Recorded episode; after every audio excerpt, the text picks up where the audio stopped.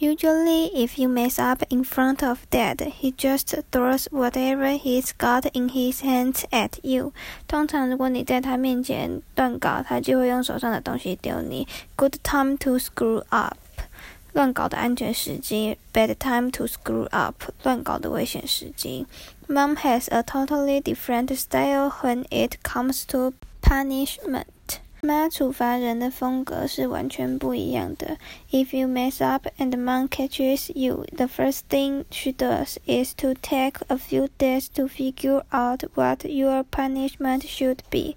如果你闯祸被妈抓到，她做的第一件事就是花好几天的时间想想看该如何处罚你才好。And while you are waiting, You do all these nice things to try to get off easier。你在等判决的期间，就会做尽各种好事，希望他能从轻判刑。I just dusted the dining room for the heck of it。我刚刚自动把饭厅的灰尘都擦干净了。How thoughtful of you！你真是体贴。But then after a few days, right when you forget you are in trouble, that's when she lays it on you。